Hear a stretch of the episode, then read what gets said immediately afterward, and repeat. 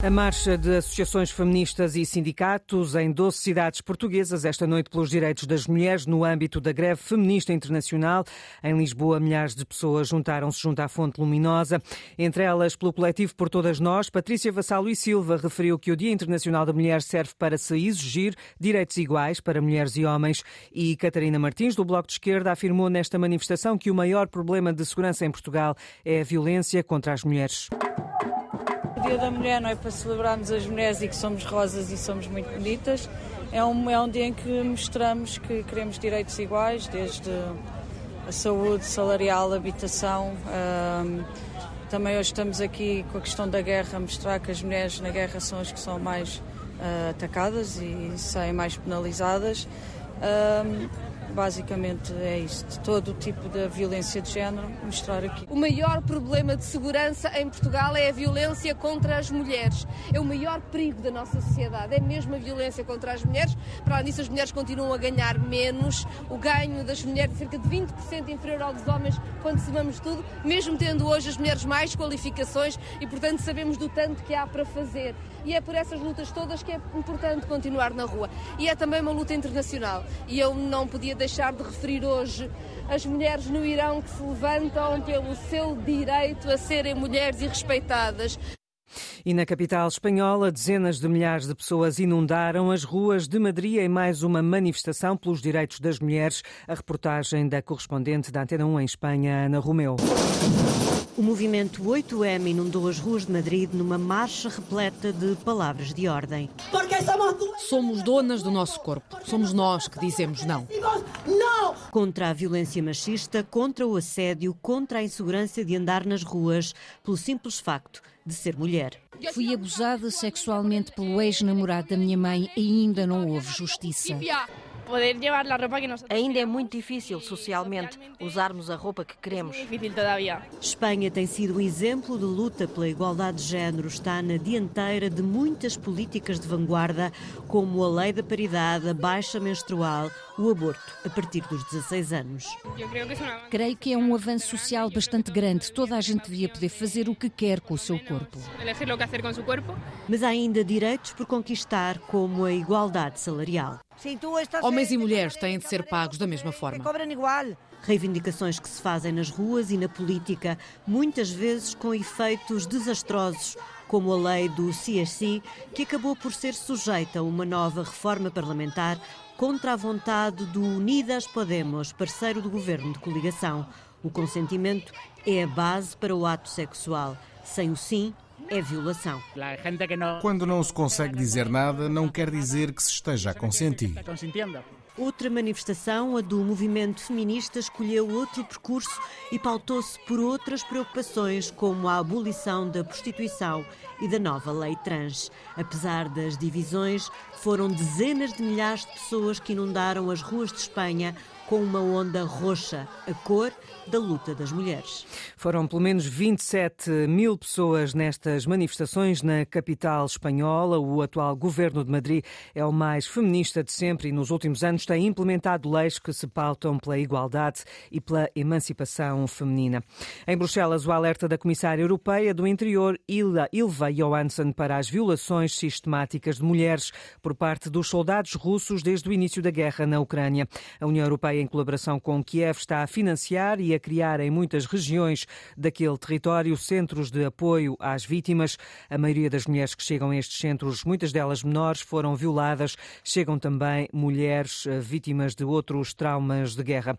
Sobre a crise de refugiados ucranianos, ficou esta quarta-feira a saber-se que o Executivo de Bruxelas está preparado para prolongar até 2025 e mesmo para além dessa data a proteção temporária dos refugiados da Ucrânia. A medida facilita o acesso a alojamento, emprego, saúde e educação no território da União Europeia. No discurso à nação desta noite, o presidente Volodymyr Zelensky destaca a visita do secretário-geral da ONU a Kiev, à altura em que o presidente ucraniano aproveitou para pedir a colaboração das Nações Unidas para temas relacionados com a proteção do país e dos ucranianos. A questão principal foi a proteção, proteção. Da Ucrânia e de toda a ordem internacional, a questão da paz para nós e para o mundo, condenação do agressor Discutimos com o Sr. Guterres a situação do nosso povo mantido em cativeiro russo.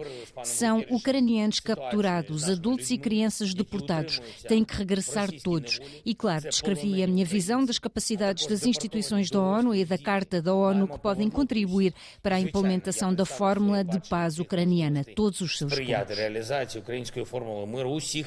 pontos. Esta quarta-feira, pela terceira vez presente em Kiev desde o início da guerra, o secretário-geral da ONU, ao lado do presidente ucraniano, apelou à extensão do acordo de exportação de cereais pelo Mar Negro, que a Rússia ameaça não prolongar. Rebecca Greenspan, a principal responsável comercial da ONU, também esteve ao lado de Guterres na capital ucraniana. Na próxima semana vai encontrar-se com altos funcionários russos em Genebra para discutir a extensão deste acordo. Luís Rodrigues admite que o convite que recebeu para dirigir, dirigir a TAP era irrecusável. O ainda presidente da SATA admite que a decisão de rumar à TAP não foi fácil, mas diz que não podia dizer que não ao convite. Pensei muitas vezes e era irrecusável. Não é nada que se decida de ânimo leve, foi tudo muito rápido, mas no final do dia não havia nada a dizer, era o que era. Nesta entrevista à RTP Açores, Luís Rodrigues assegurou que o processo de privatização da SATA está bem encaminhado e que os trabalhadores da empresa não têm razões para temer o futuro. Sobre a situação da TAP, Luís Rodrigues recusou-se a fazer comentários. Ninguém me vai ouvir fazer nenhum comentário sobre a TAP até o dia em que eu tomar posse. Uh por um lado, devo respeito àqueles que me estão a pagar hoje, que é a SATA, e por aí eh, já, já era suficiente. Por outro lado, devo respeito à, àqueles que ainda estão à frente da TAP. Portanto, enquanto não estiver lá, não tenho nada a dizer sobre o assunto. Luís Rodrigues entra na TAP em abril, sobre se no futuro vai acumular os cargos de Presidente Executivo com o de Presidente do Conselho de Administração da Companhia Aérea. Luís Rodrigues lembrou a decisão só vai ser tomada após a privatização. O que está a ser gizado neste momento é um processo de privatização que, daquilo que eu percebi do Governo da República, se pretende que se concretize em 23, este ano ainda. E isso vai alterar alguma, de alguma forma as regras, portanto nem vale a pena estar a especular sobre isso. Até lá, parece-me que o objetivo é, manter, é, acumular as duas funções. Depois desse momento acontecer, logo se vê. Na entrevista desta noite à RTP Açores, o futuro diretor executivo da TAP considera que a saída da SATA não deixa nenhuma das companhias aéreas em desvantagem e garante que a boa relação entre ambas vai continuar. A Comissão Parlamentar de Inquérito à TAP rejeitou esta quarta-feira o pedido da companhia para estender até 45 dias o prazo de entrega dos documentos que foram pedidos pelos deputados da Comissão, mas aceitou conceder um total de 20 dias à TAP TAP em casos excepcionais e que sejam fundamentados pela empresa. O socialista Jorge Seguro Sanches, que presida a Comissão Parlamentar de Inquérito, admite que a solução encontrada não é a melhor, mas pede bom senso. Não é a solução que me agrada. A solução que me agrada era que o prazo que nós estabelecêssemos fossem cumpridos. Mas temos, eu, eu acho que nós temos também de perceber e de mostrar o bom senso, perceber que do outro lado pode haver dificuldades. Se a Comissão entender que eu possa fazer essa influência sobre a TAP quando me disser: olha, nós temos uma dificuldade com este documento que nós não conseguimos fazer chegar, e aí tem mais 10 dias. Eu acho que essa era uma, uma forma que nós temos de conseguir não só que eles sejam ágeis nos documentos que nos estão a enviar, mas também que percebamos que, em algumas situações, pode não ser fácil enviarem-nos os documentos. Este alargamento do prazo foi aprovado com o voto contra do Chega. A TAP sublinha que foram feitos 111 pedidos de documentos de diversas áreas que exigem que a empresa verifique, por exemplo, se contêm informação considerada confidencial. A Comissão de Inquérito à Tutela Política da Gestão da TAP tomou posse em 22 de fevereiro, tem um prazo previsto de 90 dias. Domingos Soares de Oliveira vai deixar o Benfica. De acordo com o jornal Record, a decisão foi tomada esta quarta-feira na reunião dos órgãos sociais do Clube da Luz. Soares de Oliveira deve continuar como administrador da SAD até ao final da época desportiva para preparar a transição. A saída foi uma exigência de outros elementos dos órgãos sociais do Benfica, como escreve o Record. Do Domingos Soares de Oliveira é um dos arguídos no processo do Saco Azul, caso que remonta a 2017. No princípio deste mês, o Ministério Público Público deduziu mais acusações, entre elas a Domingos Soares de Oliveira por fraude fiscal qualificada e falsificação de documentos.